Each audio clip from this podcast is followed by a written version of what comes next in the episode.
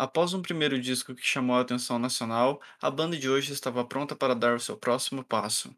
Com ideias mais radiofônicas e arranjos de cordas, a banda de hoje se preparava para alçar novos voos que os levaram a uma popularidade muito maior, com hits tocando inclusive em novela, mas mantendo sempre a juventude e pureza original de uma das bandas mais interessantes do cenário paulista lá dos anos 80.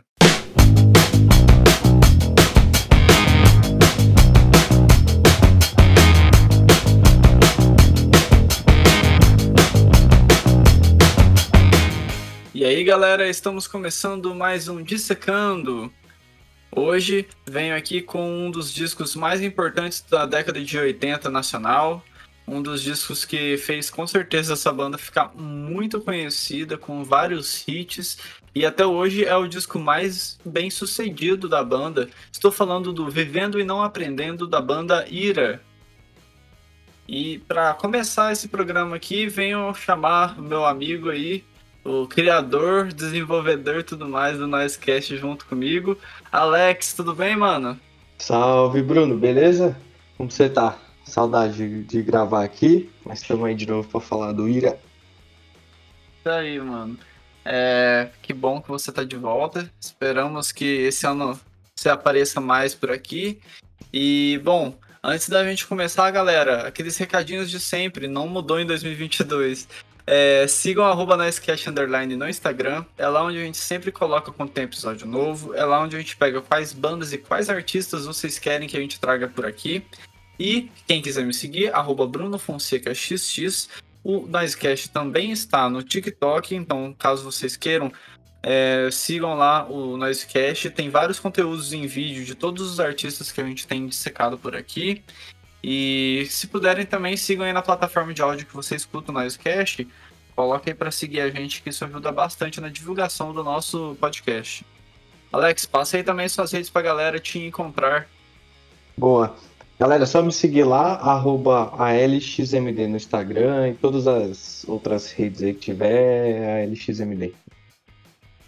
É isso, gente. E bom, não vamos perder tempo não, vamos então falar desse discão aí que a gente separou hoje para falar com vocês. É, o Vivendo e Não Aprendendo teve seu lançamento no dia 25 de agosto de 1986. Como todos já estão acostumados, eu vou primeiramente apresentar os membros da banda, né?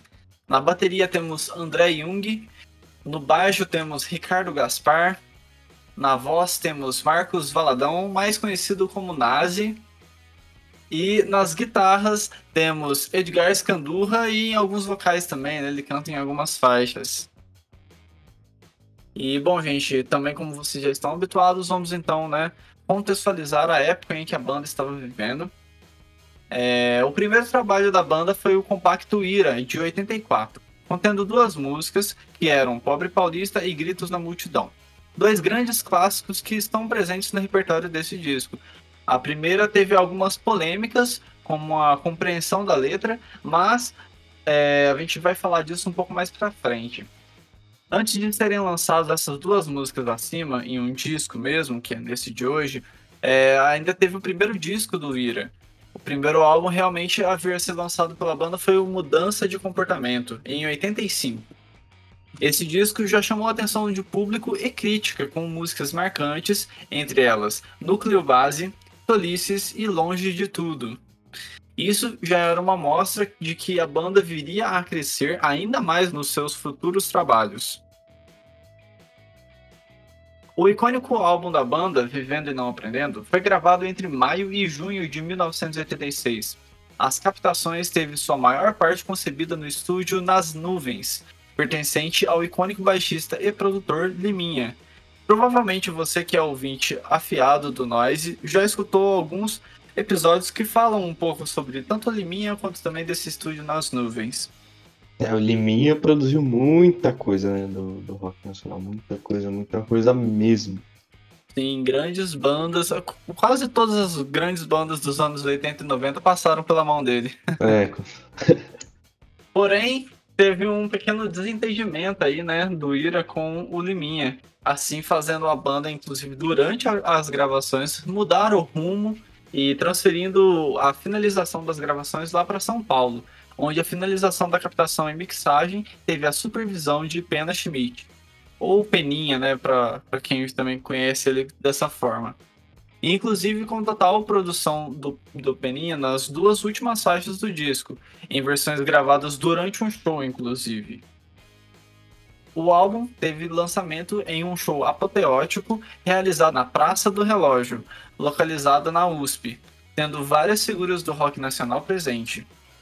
Citado como um dos 100 melhores shows já feitos no Brasil em uma edição especial da revista Bis em 2005, diante de uma plateia estimada em 40 mil pessoas. Entre as pessoas famosas estavam Renato Russo, líder da Legião Urbana, e Paula Toller, vocalista da Kid Abelha. Artistas da mesma geração do Ira. E essa, esse show ainda teve também a abertura das bandas Vultos e Violeta de Outono. Vivendo e Não Aprendendo foi o mais famoso e também o mais bem sucedido comercialmente disco da banda até o lançamento do acústico MTV em 2004. Alguns especialistas elegeram esse álbum como um dos melhores dos anos 80, isso só refletindo com várias músicas que acabaram se tornando clássicas do rock nacional que estão presentes nesse disco. O disco de 86, segundo o jornalista Ricardo Alexandre em seu livro Dias de Luta, cujo nome foi tirado obviamente de um dos sucessos desse álbum, vendeu 180 mil exemplares à época de seu lançamento, apesar de outras fontes divergirem quanto a isso, estimando as vendagens entre 150 e 250 mil cópias.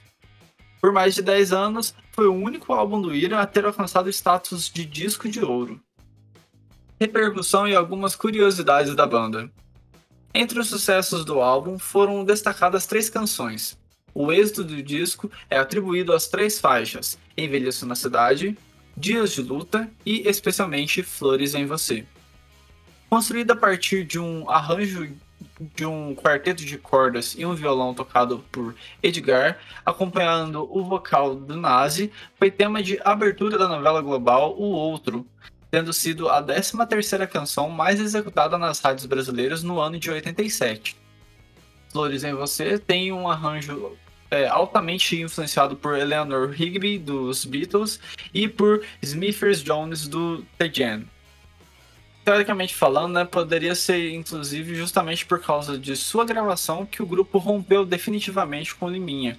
Quando Nazi gravou os vocais da canção, o produtor perguntou como quem queria escarnecer a sonoridade do grupo. E aí, qual é a sensação de cantar acompanhando um conjunto afinado? E, né, querendo se referir ao quarteto de cordas. Nossa, cara. O Ida já, já vem do, do punk, né? De um pós-punk ali. Já veio com uma sonoridade muito bem definida do que queria nesse disco. E ouvir isso do, do produtor aí vários motivos de. Um dos motivos de tanta briga, né? Sim, a, a banda Ira já não era muito calminha, né? Entre eles mesmo. É, só.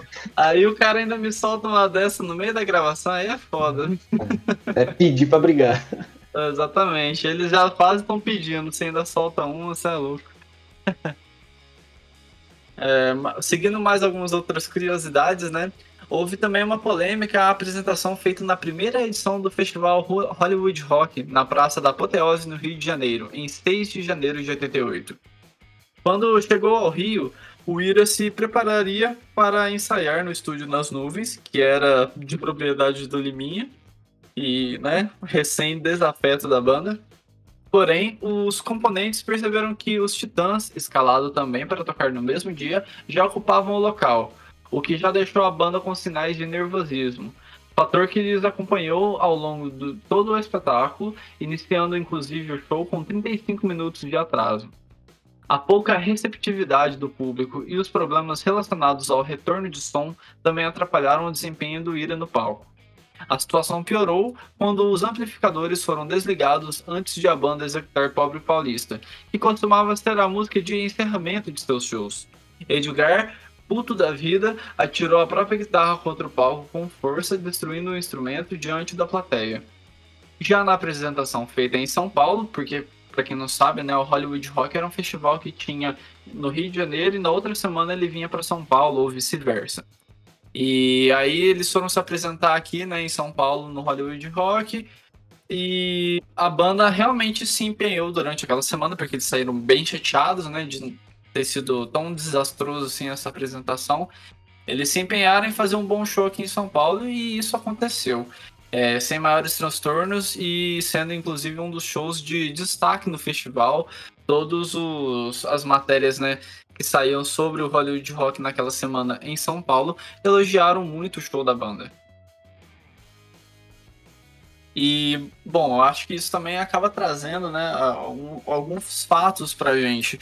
O disco foi lançado em 86, aí teve o sucesso na novela em 87, aí em 88 já foram chamados para o maior festival que haveria naquele ano aqui no Brasil, né? Inclusive, para quem não sabe, Hollywood Rock era um festival que trazia bandas, inclusive internacionais, para cá. E, enfim, foi um festival que trouxe bastante banda famosa para cá também. Agora vou puxar aí pra gente falar um pouquinho da capa desse disco aí, Vivendo e Não Aprendendo. É, a capa do disco traz quatro desenhos, um de cada de um dos integrantes da banda. Cada um assinado por uma pessoa diferente mesmo. Tá, tanto que tem Ana Cissa, que é do André Jung, Dora Longo Bahia, do Edgar, Paulo Monteiro, do Ricardo Gaspar, e Camila Tajber, do Nazi. A ilustração de Ana foi a primeira a ser feita, que é a do André Jung, né? Seguida pela Dora, que é a do Edgar. Só que depois deles terem feito esses dois desenhos, é que a banda falou assim: pô, a gente bem podia fazer isso, né? Vamos os outros dois aí fazer um desenho, né? Criar um desenho novo e aí colocar na capa do disco. É uma ideia bem curiosa, né, o Alex? É uma ideia bem curiosa e que não estava nada definida nem pensada, né? Porque como você faz dois desenhos, aí depois você pensa, ah, será que vai ficar legal? A gente coloca, espero que eles tenham pagado pelo menos esses dois desenhos antes, né? Mesmo sem ter certeza se ia usar dessa forma. Porque a capa é bem legal, assim, tipo, é bem icônica. É, e fica diferente, né? E não tem nada é, escrito na, na capa, não tá o nome do disco, né? Sim, só tá o nome da só banda. Só o nome da banda, é e com os desenhos totalmente diferentes, fica uma coisa bem é, conceitual, podemos dizer assim. A pessoa tem que parar, observar e ela vai entender um pouco do que é aquilo. E o legal é que mistura um monte de estilo, né? Porque cada pintura, cada desenho ali é de um jeito diferente. Sim, exatamente. E fora que, né, eu acho que ela também é aquela capa que você olha assim e você fala, pô, você nem precisa conhecer a banda, você sabe que é dos anos 80. Sim, é, verdade. Fica muito, muito claro mesmo isso, né? E no encarte, eles espalharam é, vários trechos da, da, da, partitura do quarteto de cordas da música Flores em Você. Então, várias partes dessa partitura estão espalhadas pelo encarte ali. Ah, sim, que bacana. É, inclusive, esse é um disco que eu tenho em vinil, só que a versão de vinil que eu peguei era de um sebo e, assim, aquelas versões que tá bem simplinha, sabe? O disco tá bonitinho, a capa também, mas Sim. infelizmente não veio com encarte, então, infelizmente, eu nunca tinha visto. ah, e tem algumas curiosidades, né? Na, na letra de Nas Ruas, tem a palavra cifrão. E aí o cifrão tá, em vez do C, tá um, o símbolo de um cifrão, né? Ah, sim. E aí, ah, que legal, né? Um cifrão. Aí colocou um, um cifrão ali para escrever. Na verdade, eles tinham escrito cifrão com S. E.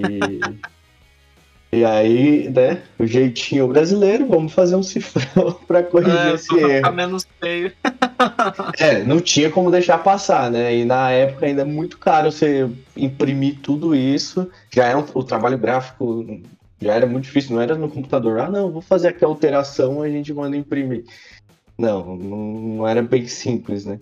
Então fizeram dessa forma para poder corrigir esse erro aí, mas acabou que ficou legal no final. Sim, pois é.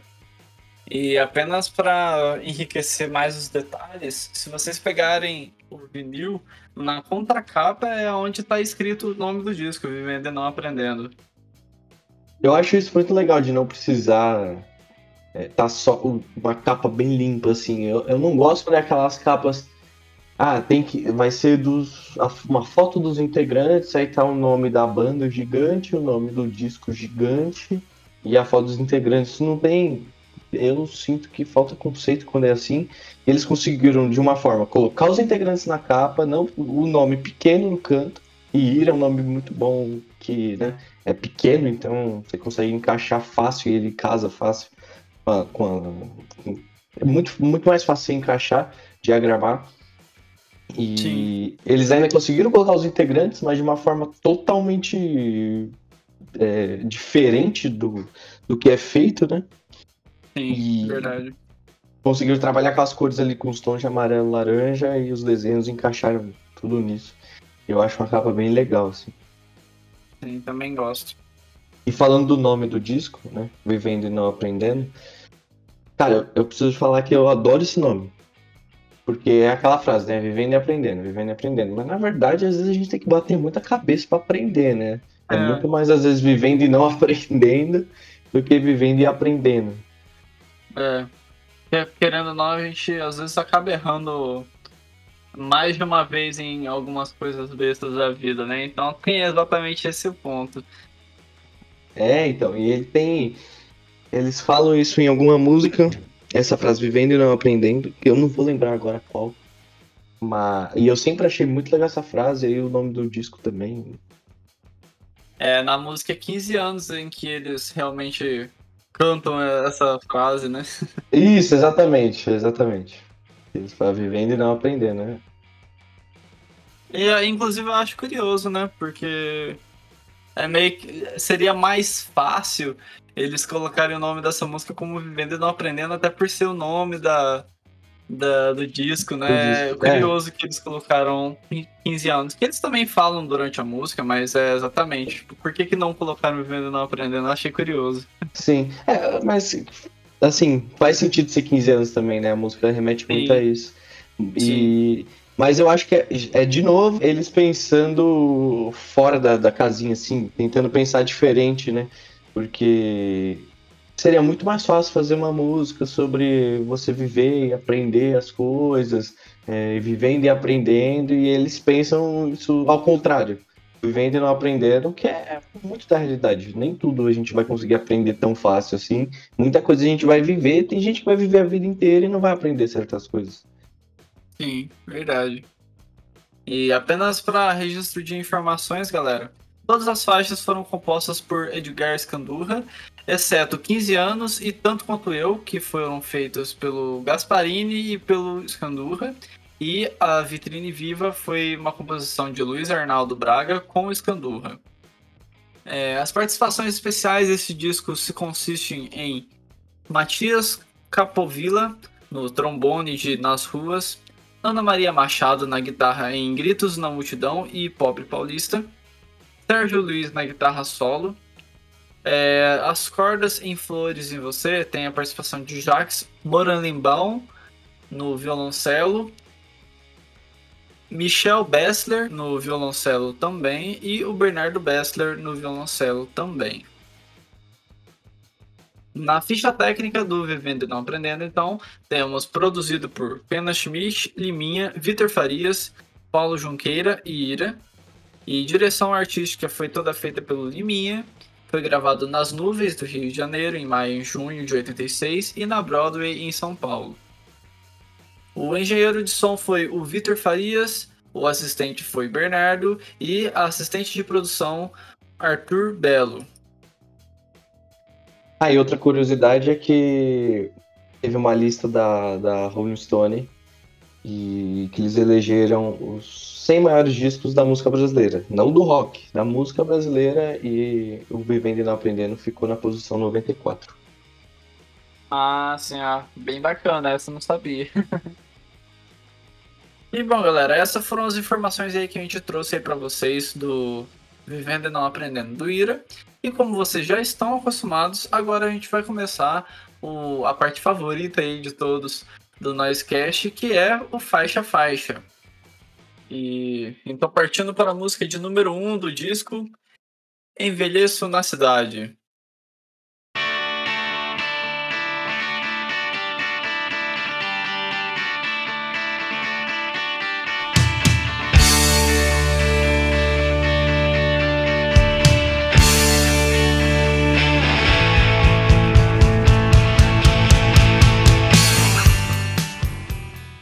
Essa é um grande clássico da música brasileira, né?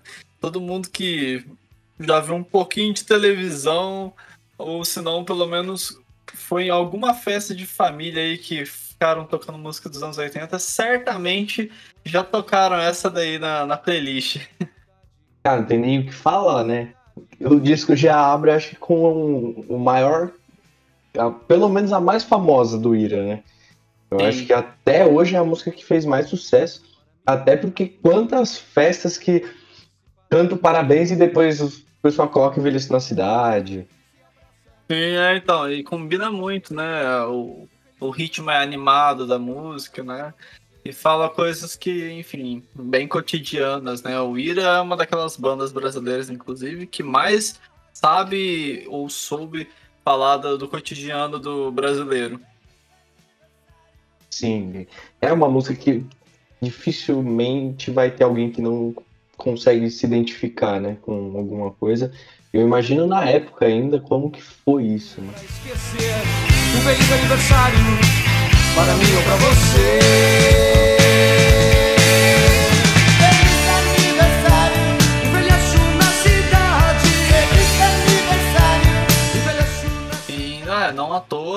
Eu lembro que às vezes quando eu passava tipo Fantástico, e aí sempre colocavam uns clipes na época, né, também para tocar. E essa música aí eu lembro que toda vez eles falavam muito, o Ira já tocou essa música inclusive no Fantástico na época. Enfim, são coisas que fizeram com que a música ficasse ainda maior, né? E assim, fora os fatos que aconteceram com a música em si, pô, esse riffzinho de guitarra é muito marcante e acredito que o jeito que meio que vão se dividindo as vozes do Nazi com o Scandurra acaba sendo bem divertido também de se escutar. É, esse riff de guitarra toca comecinho, toca uma estrofe, todo mundo já reconhece, né? Sim, é, com certeza. Acabou, ficou muito marcante e ele é muito bom. Não tem nem o que falar. O Scandurra manda muito, né? Sim, é um dos grandes guitarristas aí dos anos 80 até hoje, na real. Até hoje.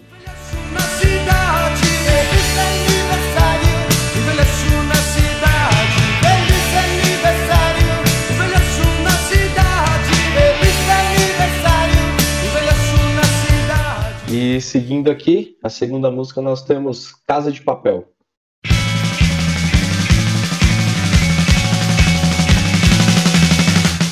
Dura frieza do dia a dia que você aprendeu, pobre Daniel, que as respostas não caem do céu. O que vai restar a seu filho mais novo, já que o. Que é uma música que eu gosto bastante também, bastante mesmo. Ela tem uma letra bem legal que eu sempre tive, ouvi e sempre ficava muito na dúvida de como interpretar, né? Depois que o, o, o Edgar Scandurra criou o canal no YouTube dele e foi contando histórias de algumas músicas e tal, ele contou essa letra, na verdade, é, o que ele quis dizer, né? E que quando você ouve, você vê que tá bem claro e que é um questionamento em cima do profeta Daniel, da, da Bíblia. Que ele é um profeta, então ele acaba dizendo coisas que vão acontecer no futuro, né? E, e aí o, o Edgar fala que, de um futuro que ele vê que não é tão promissor, é, de tudo sendo trocado por plástico, que a casa é feita de papel, e uma profecia de como o ser humano tá, vai se tornando, é, dando valores a outras coisas, saindo da, da, da, juventude que é muito utópica, né? Onde a gente acha que a gente vai resolver tudo e vai conseguir fazer as coisas meio é, fora do, do, jeito que a sociedade está se transformando, se transformando e a gente acaba é, tendo outros valores, acreditando em outras coisas e, e assim vai indo. Né? Sim, com certeza, cara. É, eu acho que a, a, a, crítica né, que o, o Edgar Sandor acabou colocando foi muito legal, foi muito bem pensada, consegue ser muito atual, inclusive, né? Sim. É uma das coisas que eles conseguem bem, né?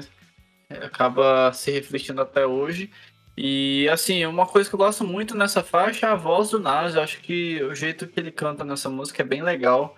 É, é um pouco diferente do que a gente conhecia pelo primeiro disco, né? Que ele tá mais cantando mesmo. E por mais que o Liminha pegava no pé deles falando que eles eram desafinados e tudo mais, eu particularmente acho que a voz do Nazi tá bem agradável nessa faixa. Tá mesmo. É, o Nazi, eu não sei muito como era na época, mas ele depois teve, é, mas agora, né, que ele tá bem mais velho, teve pequenos problemas, assim, se às vezes vai ver uns ao vivo que não estão muito legais e tal, mas eu acho que eu, eu gosto muito da voz dele, sempre gostei. Então, essa faixa realmente ele é um jeito diferente, é uma faixa bem rápida, né? E mesmo sendo uma letra tão profunda assim, consegue ser uma faixa dançante, o, o toque, assim, bem anos 80 mesmo, que o pessoal dançava tudo, né? Sim, cara.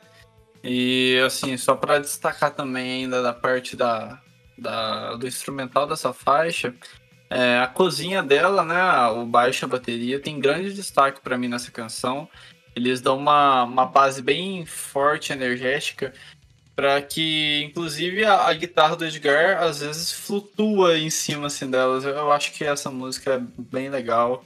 Enfim, grande faixa. Você está inseguro, fazendo sempre as mesmas perguntas, esperando respostas caírem do céu.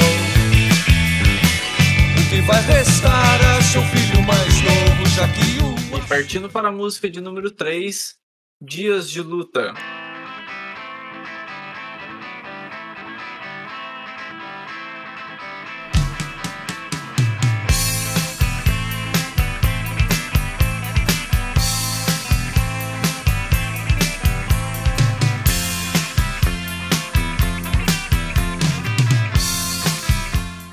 Essa música é aquele negócio, tem a, o riffzão lá do Envelheço na Cidade, né? Mas para mim, eu acho que o, o, riff que mais me chama a atenção é essa do Dias de Luta. É o riff que eu mais gosto do, desse disco. E, pô, eu não sabia muito bem até que um dia eu fui no show do Ira. E aí, na hora que começou essa música, todo mundo começou a gritar: Porra, caralho, cadê uma baseada? Mano, demais. Demais, eu ia falar disso. Putz, é um negócio que. É, foi a primeira vez que eu ouvi o, o ao vivo deles MTV. E aí na parte fica a galera cantando e eu fico começando a tentar entender o que, que eles estavam cantando. Aí eu vi os comentários no YouTube assim.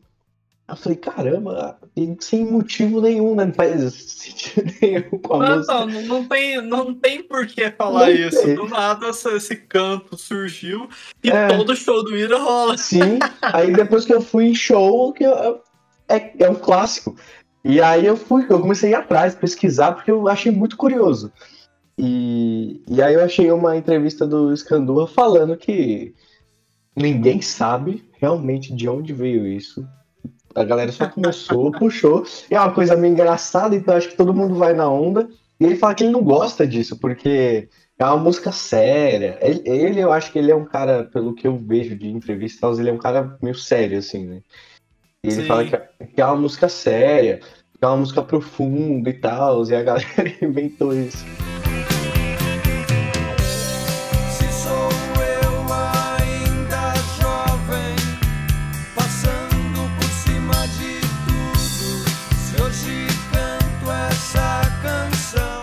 Mano, essa história dessa faixa é muito engraçada. Porque não faz sentido e o cara. Mano, não gosto mais, já, já que todo mundo faz mesmo, né? Fazer o quê? É, mas sobre o instrumental dela, cara, eu gosto muito que assim, chega. Fica repetindo o riff várias vezes durante a música, né? E os pratos da bateria também pegam de um jeito muito foda. E, cara, tem um. Eu não sei se é um dedilhado exatamente que o Edgar faz nessa faixa, mas, meu, é muito marcante. Os guitarristas de plantão aí certamente vão gostar dessa faixa só por, esse, por esses momentos da, da guitarra do Edgar. Cara, não tenho nem o que falar. Essa música, ela é simplesmente sensacional tudo. O, a parte instrumental dela é, eu acho incrível, assim, ela é para mim totalmente diferente de tudo. E a, a, letra também, você consegue se aprofundar de tantas formas, mesmo eu tendo visto a história de onde surgiu, mas você consegue levar essa letra para tanta coisa. Na verdade, ele, o Edgar compôs, é, acho que para o diretor da gravadora, o André Midani, e porque eles estavam preparados assim. Quando eles assinaram com a gravadora, eles foram os quatro lá, cheio de razão, com tudo definido que eles queriam falar, tudo que eles iam impor para a gravadora, tudo que eles queriam, que ia ser do jeito deles, tal, tal, tal. Na hora que eles chegaram nessa reunião, o André Midani assim começou a falar e não é nem que eles abaixaram a cabeça, mas o cara começou a falar tanta coisa que eles viram que fazia sentido, eles simplesmente ficaram tipo, meu, a gente é isso, você tá certo. Tudo que eles tinham colocado na cabeça era só um pensamento tipo, ah, a gente vai se impor, vai fazer tudo aqui. Então ele escreveu essa música de coisas que ele aprendeu tanto que ele levou pro resto da vida. Ah, sim. É bem interessante, cara. Eu não sabia disso. E realmente faz sentido. E é legal que, né, uma música que reflete esse momento passado aí, acabou sendo uma das músicas que, para mim, é de uma, um dos maiores destaques do, do disco. Sim, e você vê que ele que é o que ele fala, né? Quando se sabe ouvir, não precisam muitas palavras. Eles foram cheio de coisa para falar, mas quando eles pararam para ouvir tudo que o, o Midani estava falando, não precisou falar muita coisa. É, bem bacana.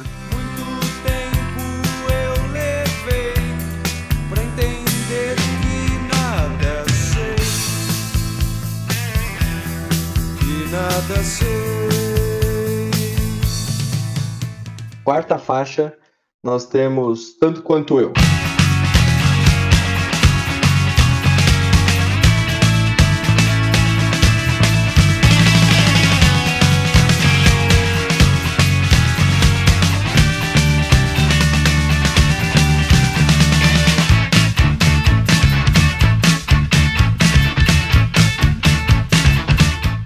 Eu acho que é uma faixa bem legal.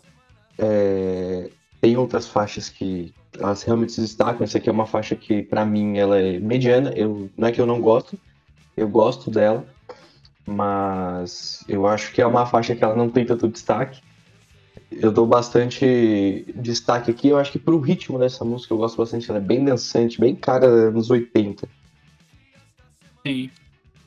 É, então, é, essa é uma música que, cara, o que me ganha logo de cara mesmo, chamar atenção na música inteira, que é o Ricardo Gaspar com seu baixo, bem sambante.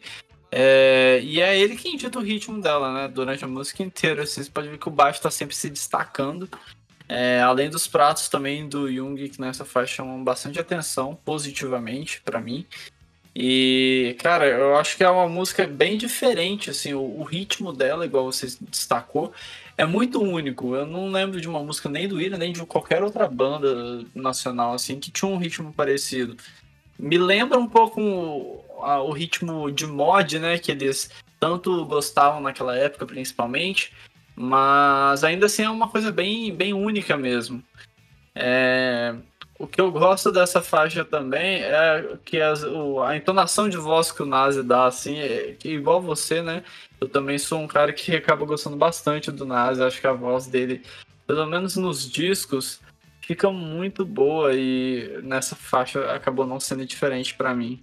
Cara, eu destaco também um riffzinho de guitarra que, que se repete praticamente na maioria das partes da música eu acho que fica muito marcante, assim, a música. E realmente, essa bateria que ela fica tutá, tutá, tutá. É um negócio que eles conseguiram dar uma cara totalmente diferente. E aí fica uma música rápida, uma música dançante, uma música animada pra cima, assim. Sim. E, cara, só pra também destacar, né, que o solo de guitarra que tem nessa faixa do Scandurra, novamente ele marca muito bem a sua posição. Porque esse solo ele é bem divertido de, de ouvir, assim. Ele deve ser, inclusive, bem gostoso de tocar também. E logo depois, né, quando volta os últimos versos da música, a guitarra ela faz um negócio diferente, ela fica só aquele pão, pão, pão, pão, que, cara, pra gente que gosta de tocar guitarra, é um negócio que fica muito na cabeça. Sim, e eu, novamente falando do Scandurra, ele é um cara muito criativo, né? Ele inventa muita coisa e pensar Sim. que ele faz umas coisas que são muito únicas pelo fato dele tocar com a guitarra é, invertida, né? Ele, ele é canhoto, mas ele toca com a guitarra de destro e sem, inver, e sem inverter as cordas. Ele toca com as cordas pra gente de cabeça para baixo. Né? E eu, acho que isso também dá um, um negócio para ele criar de uma forma diferente e criar coisas diferentes. Sim, é, ele, ele, enxerga de uma forma que, meu, ninguém enxerga, né? É, não então, sei que a gente ele... toque de cabeça para baixo. É, então ele meio que, que realmente ele criou o jeito dele. Mas a honra fala alto,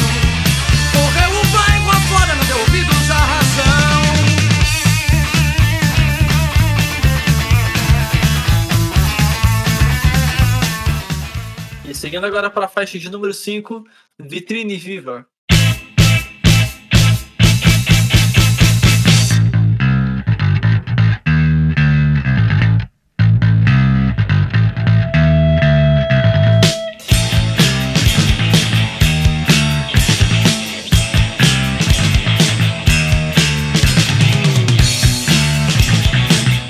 Essa é uma música que, cara, eu acho ela também muito diferente, sabe? Esse, pedaço do disco eu acho muito diferente. E essa música, ela tem. Acho que eu não sei se são as vozes dela que me lembra muito o disco anterior, o Mudança de Comportamento.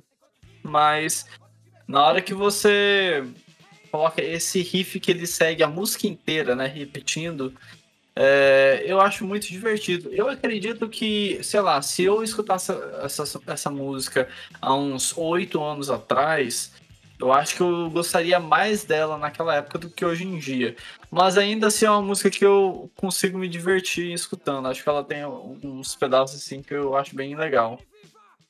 Cara, eu acho essa música sensacional. Eu acho ela, tipo, muito diferente. Ela, é, ela dá uma quebrada, assim. E eu acho que ela tem muito um lance meio funkeado, sei lá. E esse riff do baixo, cara, assim, eu, para mim, do baixo nessa música, esse riff de baixo é o mais marcante para mim. Nesse dum, dum, dum, dum, Nossa, uhum. eu acho muito legal. E acompanha a música toda, né? Então eu acho que isso é bem. deixa bem novamente dançante. E é uma música que ao mesmo tempo é pesada, mas ela é pra cima, sabe?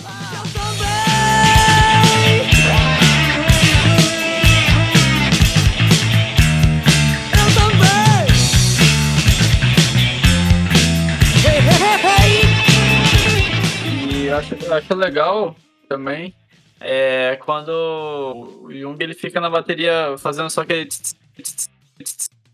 no no chimbal. E, cara, eu Sim. acho muito divertido, porque é diferente, cara. Você não vê muita música desse jeito.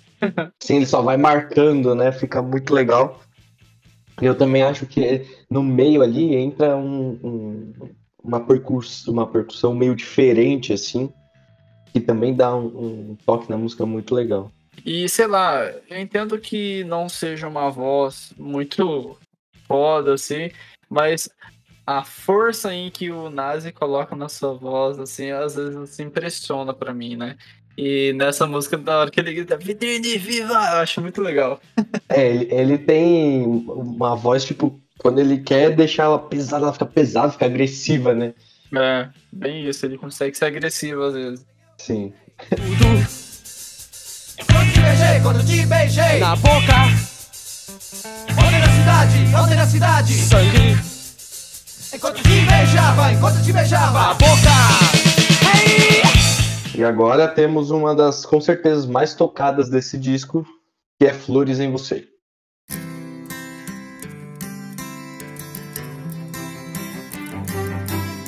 De todo o meu passado, boas e más recordações, quero viver meu presente e lembrar tudo depois nessa vida passageira. Bom, essa música não tem nem o que falar, né? Ela marcou assim e marcou toda essa geração. Se você tocar para essa música para uma pessoa que é dessa geração, na hora ela vai conhecer, mesmo ela nem gostando de Ira, nem sabendo às vezes quem é o Ira, mas virou abertura de novela, então da Globo, né? E eu acho que essa música, eu já vi também entrevistas do, da banda falando que essa música meio que mudou a vida assim da banda, porque eles ficaram conhecidos no país inteiro, na massa mesmo. Aí foi um negócio que bateu pra toda a galera, porque quando entra na abertura da novela, da novela O Outro, que foi uma novela na época muito grande, não tem como, você quebra, você sai totalmente da bolha. Sim. Exatamente, cara. Acho que essa música foi essencial mesmo pra, pra banda.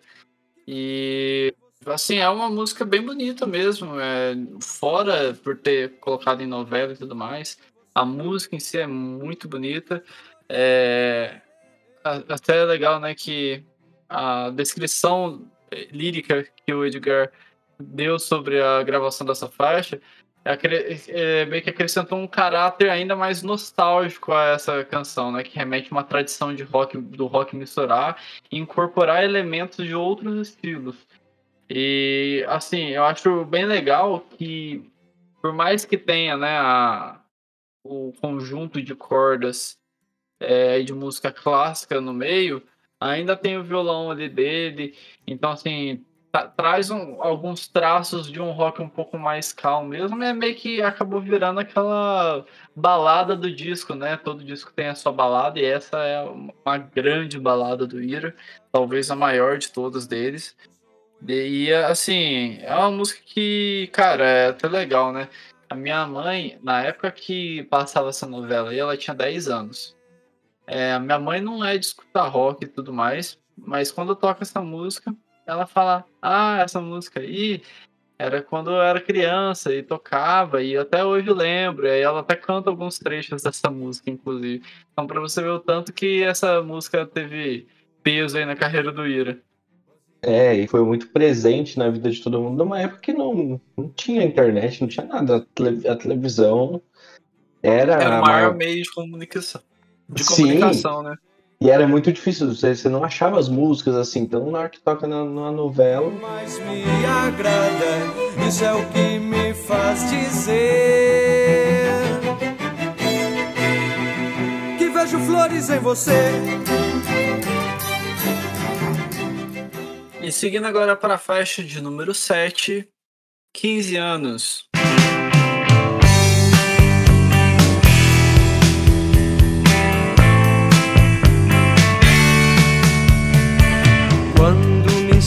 Assim.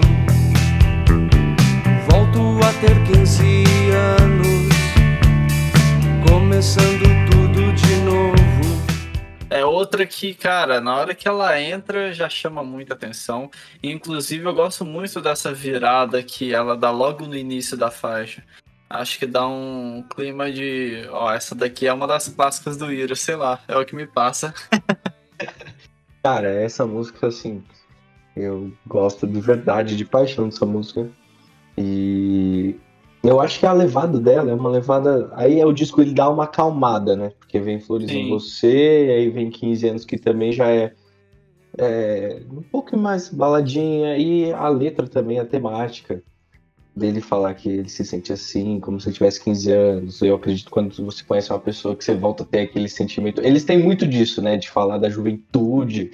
É, e de, de, das coisas da, da juventude e tal. E toda a temática da música junto com a, com a melodia, eu acho que se encaixa muito bem. É uma letra muito legal, uma música leve, gostosa de escutar.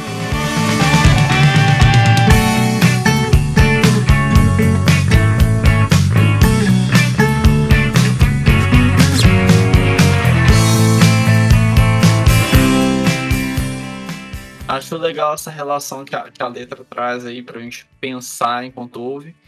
E, cara, eu gosto muito também que quando chega na, na, no segundo verso, né? É, tem a, a, parte que o, o Nazi tá cantando, e aí logo atrás dele vem alguns conjuntos, alguns conjuntos de corda e uns backing vocals bem legais também, que eu acho que chama bastante atenção, assim. É um trecho que eu gosto bastante dessa canção. Cara, na hora que entra os back vocals, eu acho que dá uma completada assim tão legal. Inclusive eu tenho uma. Eu lembrei de uma coisa dessa música. Eu não tinha nem lembrado, mas você falou dos back vocals, eu lembrei. Porque é, a, base da música ela é a mesma, né? Só que os back vocals entram só na segunda parte.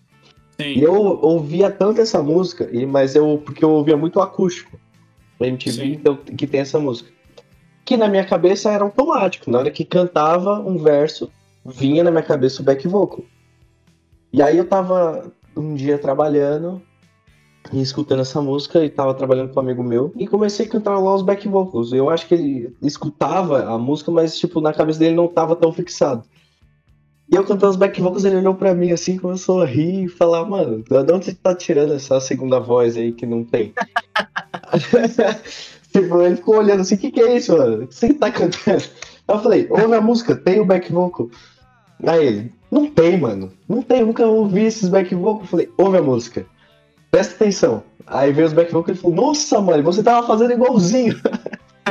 Realmente, essa música acaba sendo bem marcante, cara. É, assim, já assim, expondo uma opinião minha, né? Eu prefiro mais o primeiro disco do Ira.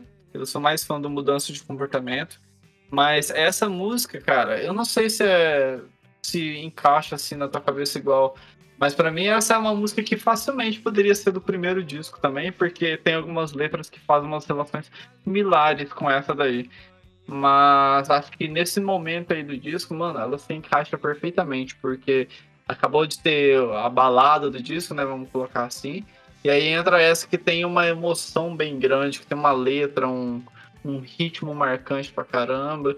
Enfim, eu acho que é aí que mostra a construção de um grande disco realmente sendo concebida. Sim, sim. E é verdade isso que você falou, eu nunca tinha parado pra pensar, mas realmente ela encaixaria talvez até melhor no mudança de comportamento do que nesse. Ela teria mais a cara, né? Nesse Sim. encaixa muito bem, no momento certo, eu acho.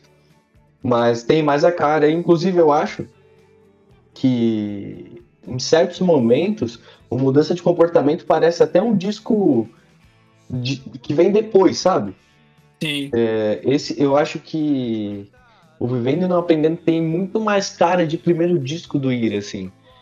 É, Mas é só também uma, uma viagem minha aqui. Ah, não, mano, mas é da hora a gente também trazer essas relações assim, né? Sim, e você falou uma coisa da, da letra, né? E, e o, o Escandor, ele, ele é um letrista de mão cheia, é um compositor sensacional. Quando ele, ele fala isso, é que se diz seguro, que se diz maduro, né? Sendo que na música ele tá falando que ele volta a ter 15 anos. Ele é o cara que se diz maduro, mas quando ele se sente assim, ele volta a ter 15 anos. É. é então, essas, essas frases que ele faz a gente pensar assim, cara, são, pô, sensacionais. É, e ainda mais você pensar na década de 80, que era muito, não que não seja ainda, mas era muito mais machista.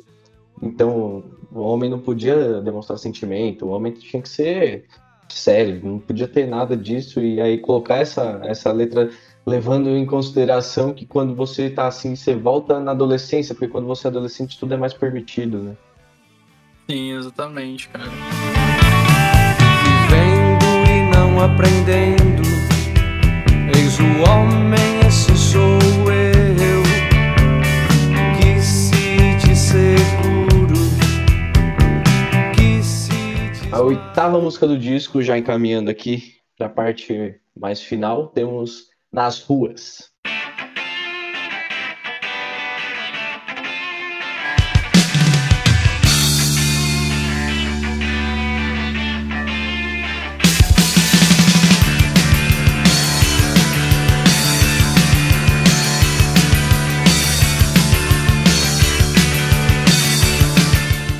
Essa é uma faixa onde quem agora aparece realmente no vocal é o Skandurra. E, cara, eu vou confessar uma coisa. Essa é uma das músicas que eu menos gosto do disco. Como assim, mano? Nossa, eu adoro. Mano, essa música eu acho ela incrível, mano. Esse esse riff, esse riff do jeito que, que ele abre, mano. E entra a bateria com tudo, tipo. Nossa, eu acho muito da hora. Então, cara, é que sei lá. Eu não sei se é a voz do Skandurra que não me agrada muito. é, ou sei lá, porque realmente o, o riff dessa música é muito bom. Isso eu não, não, não vou né, deixar de dizer. Mas, sei lá, a, a letra dela não me traz muita coisa assim, aí eu acabo sendo uma das músicas que eu ouço, mas eu não canto junto igual as outras. Entendi. Putz, mano, eu acho que é uma música, tipo, mó enérgica, assim, muito enérgica, que dá, eu coloco, dá uma energia, assim, dá vontade de gente, tipo, no show, você fica pulando e tal. E, e, eu gosto muito dessa frase, nas ruas é onde eu me sinto bem, tipo, eu acho que era um lance dele, tipo, é, quando ele tá ali, indo aqui, indo ali, é onde ele se sente confortável, se sente à vontade, assim. É, eu acho que essa música traz uma energia jovem mesmo, sabe? É, pra, volta pra aquele.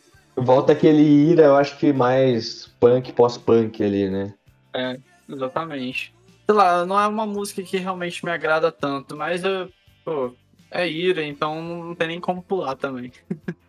Eu não sei o que, que é no meio, não sei se é um instrumento de sopro, que tem uma parte que tá meio instrumental, assim, vem um instrumento de sopro, ele entra do lado direito, depois ele entra do lado esquerdo, assim, fica um negócio meio. É, sei lá, apoteótico. Pode crer.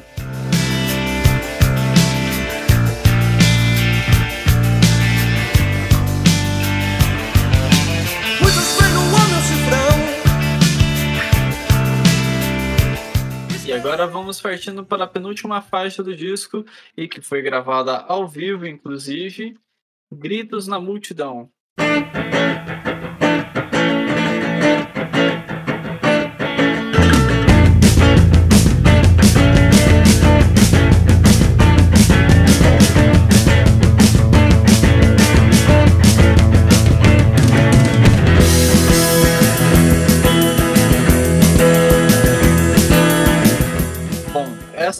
Música é outra daquelas que já entra com um rifaço, né? Do Escandurra. É, essa foi uma das primeiras músicas que eu escutei do Ira e foi com certeza uma das músicas que eu mais escutei até hoje deles, porque eu gosto muito dela. É, de toda a inversão vocal que tem, né, do Nazi com Escandurra, é, esse riffzinho que fica do, tocando durante a música inteira, enfim, dá uma sensação de você estar tá meio que correndo, que é muito boa.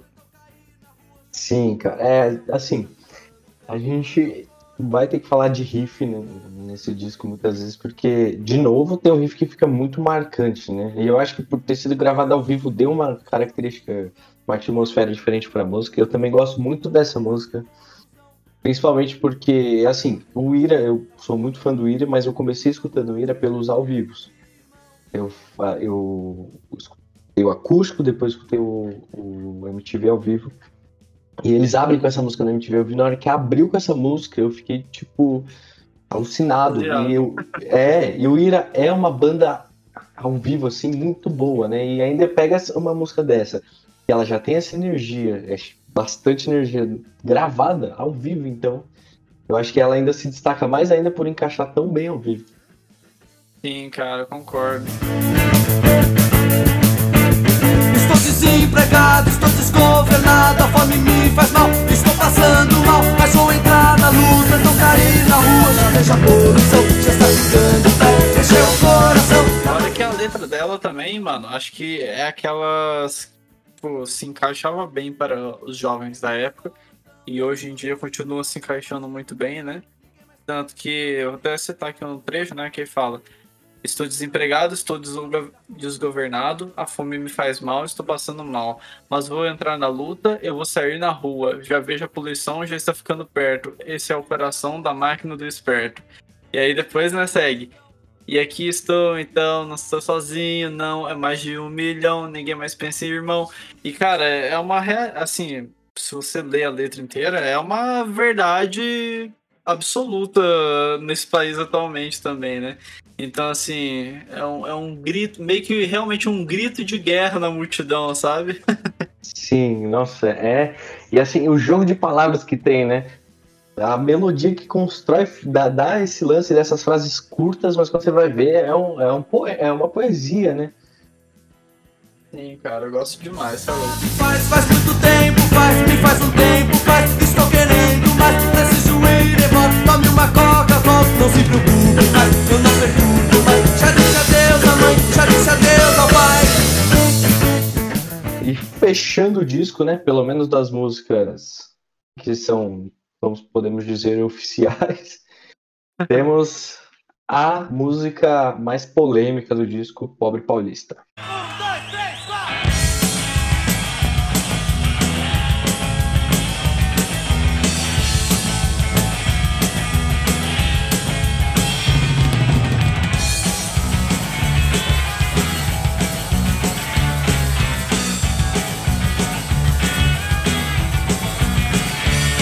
Cara, eu confesso que eu gosto bastante dessa música, por mais que tenha essa polêmica envolvida. Eu preciso dizer que é uma, uma das músicas desse disco que mais me chamou a atenção positivamente também. Ela volta aquele de novo, ela termina com essa energia toda que veio, né? Da oitava, da nona, da e agora ela como última. Uma música mais punk, assim, cheia de energia. Inclusive foi uma das primeiras músicas do Ira que eu ouvi eu já, você já eu já conhecia aquelas músicas das famosas, né? Envelhecer na cidade, tal, tal, tal, mas nunca tinha parado muito pra ir atrás, ouvir o Ira.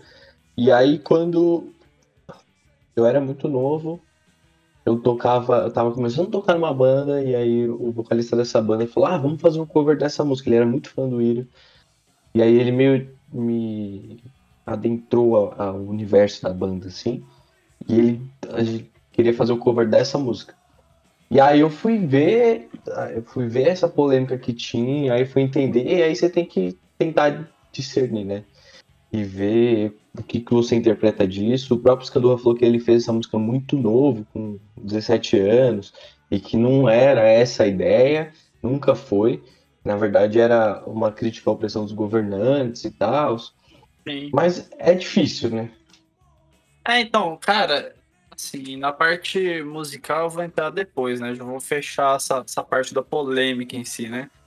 É porque se, tem esse negócio, né, da, da, opressão dos governantes e tal, mas a, a, a canção desperta essa dúvida ou furor, enfim, das pessoas quando vem os, os, versos da terceira estrofe, né? Que é numa interpretação superficial passam a ideia de bairrismo, preconceito contra as populações migrantes que né, naquela época já existia bastante, que era dos nordestinos e pessoas do norte também do país, que acabam falando, né? Não quero ver mais essa gente feia, não quero mais ver gente ignorante, quero ver gente da minha terra, eu quero ver gente do meu sangue. E assim, o, Edgar e o Nazi já desmentiram essa tal é, versão que, que é meio que para falar realmente como se fosse uma crítica com, com a população de outro, outro local do país, né? É meio até meio fascista, assim, teoricamente falando, sobre esse trecho. Mas é, realmente o Scandurra falou que não tinha nada a ver mesmo isso, mas acabou que muita gente hoje em dia acaba também ainda vendo essa, essa letra e fala, pô, essa daqui eles vacilaram. E realmente eu entendo que assim, ele realmente compôs com 17 anos, mas lançou anos mais tarde, né? Ele poderia ter mudado alguma coisa da letra, é, mas acabou deixando dessa forma e hoje, infelizmente, essa até hoje é uma das músicas que ficam nessa nessa linha aí de será que é ou não é errado, enfim. Mas puxando para falar da música em si, cara, eu acho incrível como eles conseguiram fazer um, um, um, um refrão tão marcante assim para uma música. Porque essa, não só pelos o que tem ao vivo, mas você ouve esse pobre paulista, aí, mano, é a deixa perfeita pro pessoal ficar gritando. é, é uma música meio chiclete até, né? E pra show, assim, é muito boa. E só pra eu encerrar também o que eu acho dessa, dessa polêmica aí, é, eu acho que, assim, deixa muito em aberto o que está escrito ali. E a música tem muito disso, né? Interpretação. Às vezes a pessoa escreve achando que na cabeça dela é muito claro que ela escreveu, mas as pessoas vão interpretar de tal forma. Eles sempre é, negaram isso, falam que não tem nada a ver. Eu acredito que realmente não tem, porque se você for ver o posicionamento deles até hoje, eles sempre tiveram um posicionamento é, social e político bem contrários a, a, uma afirmação pesada dessa, né? Isso, é, progressistas. É, eu acho que o, o Nazi é até filiado ao Partido Comunista do Brasil até hoje. então eu acho que eles têm um posicionamento que, é, assim, não condiz com ser isso. Se você pega a explicação do, do Edgar, faz sentido quando ele fala, mas tem que explicar.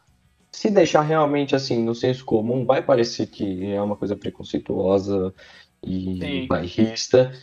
Mas eu acho que. E muita gente acaba deixando essa música de lado já por causa disso, né? Mas eu realmente acho que, assim, se ele tivesse escrito com essa, com isso na cabeça, eu não acho que ele teria lançado essa música. Ainda mais com isso, tantos anos depois.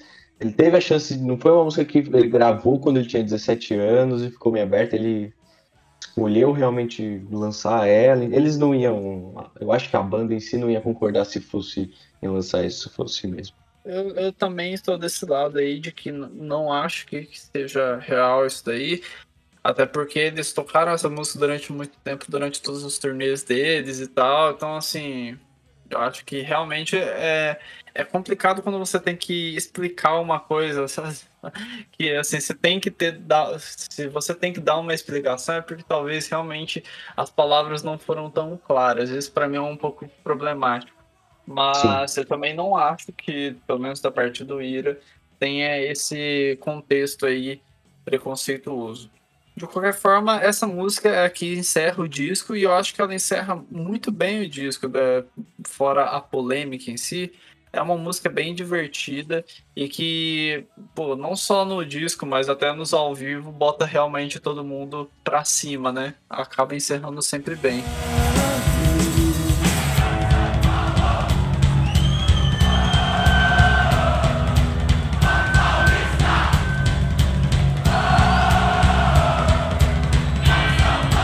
é isso então, galera. Assim, então agora a gente vai puxando para falar das nossas faixas favoritas do disco. Alex, e aí, mano, qual é a sua faixa favorita do Vivendo e Não Aprendendo? Cara, eu não decidi até agora. Putz, é muito difícil porque para mim tem muita música boa e assim.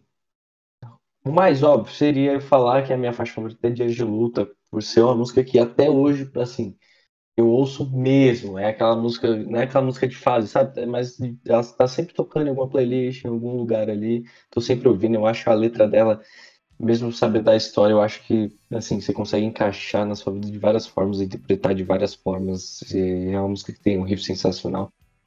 Mas eu vou ficar com Dias de Luta mais pela por ser uma constante essa música desde a primeira vez que eu escutei até hoje na minha vida. Só depois de muito tempo fui entender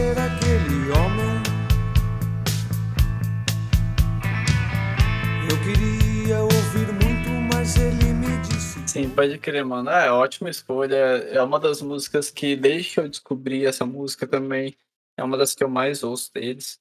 Mas a minha faixa favorita, cara, é uma música que cresceu muito no, nos últimos tempos, assim que é, eu acho que o instrumental dela é fantástico. É uma das músicas, assim, na parte instrumental que eu mais gosto do Ira. Eu acho que tem uma letra muito bonita mesmo, que é há 15 anos, que ele acaba, né, levando, entre aspas, o nome do disco.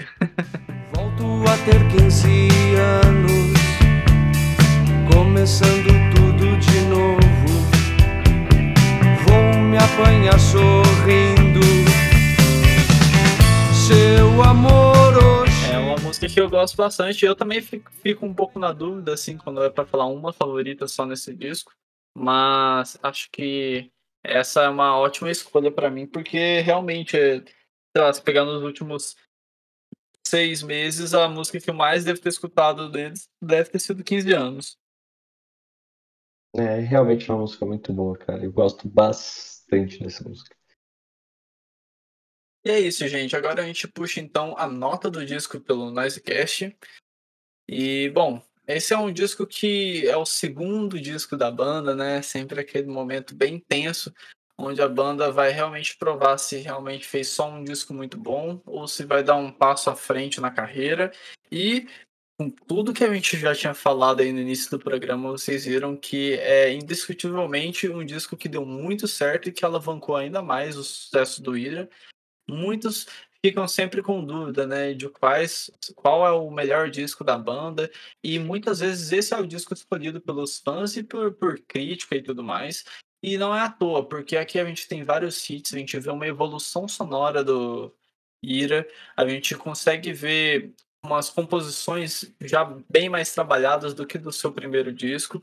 E por mais que tenha tido esse pequeno BO aí com o Liminha, eles ainda conseguiram terminar o disco de uma forma ótima e conseguindo emplacar vários hits, inclusive uma sendo música de novela. Não tinha como a nota do Noisecast para o Vivendo e Não Aprendendo ser 9.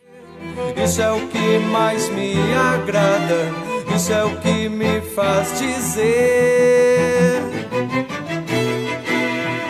E vejo flores em você.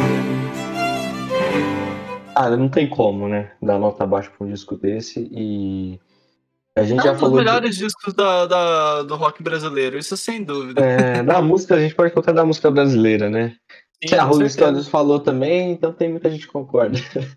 E, e assim, a gente já falou de. Eu, que eu me lembro dos que eu já participei, a gente já falou de muitos discos de banda que a gente fala, ah, esse disco aqui ele foi um, um ponto de virada pra banda e tal. E novamente, não tem como falar.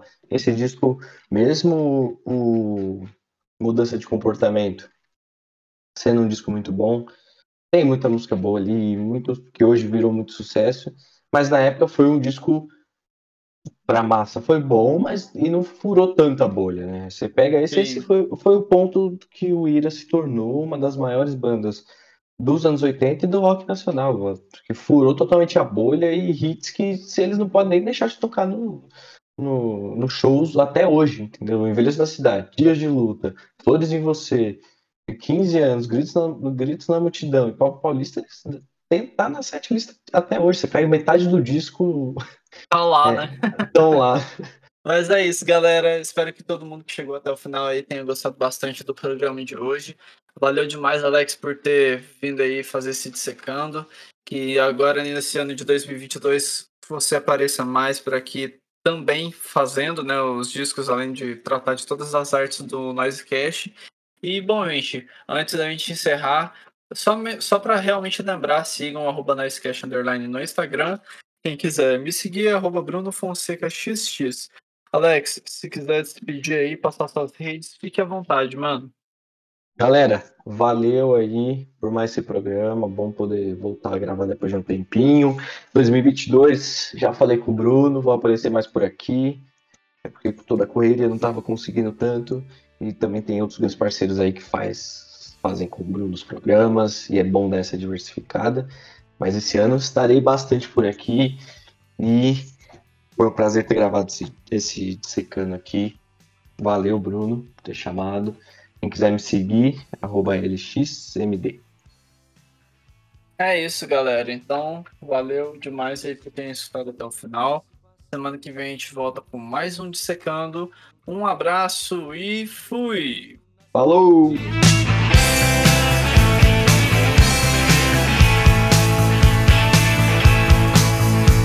Essa vida é jogo rápido para mim ou para você. Mas um ano que se passa, Este roteiro foi desenvolvido para o Noisecast por Ligiana Ignácio.